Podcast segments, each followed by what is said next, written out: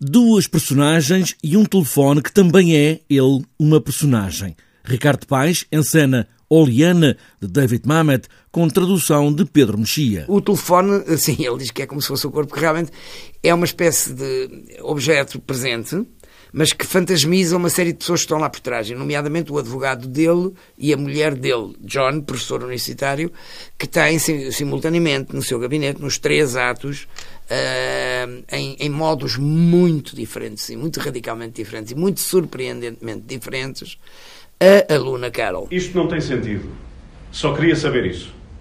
Saber o que é que pode fazer para eu retirar a queixa? Eu não disse isso, de todo. Para me subornar? Para me convencer? Não.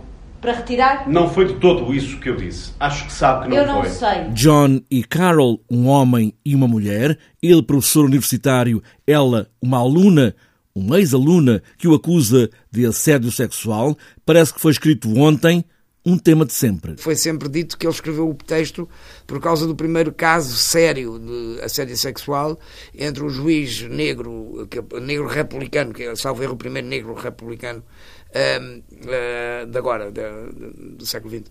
Aquilo de que o professor é acusado é de assédio sexual e a maneira como é acusado é vil, mas também a forma como a peça está escrita não nos deixa qualquer hipótese de tomarmos partido. É, é, isso é uma das coisas mais intrigantes desta obra. É que um e outro dizem coisas assustadíssimas e fazem coisas erradíssimas.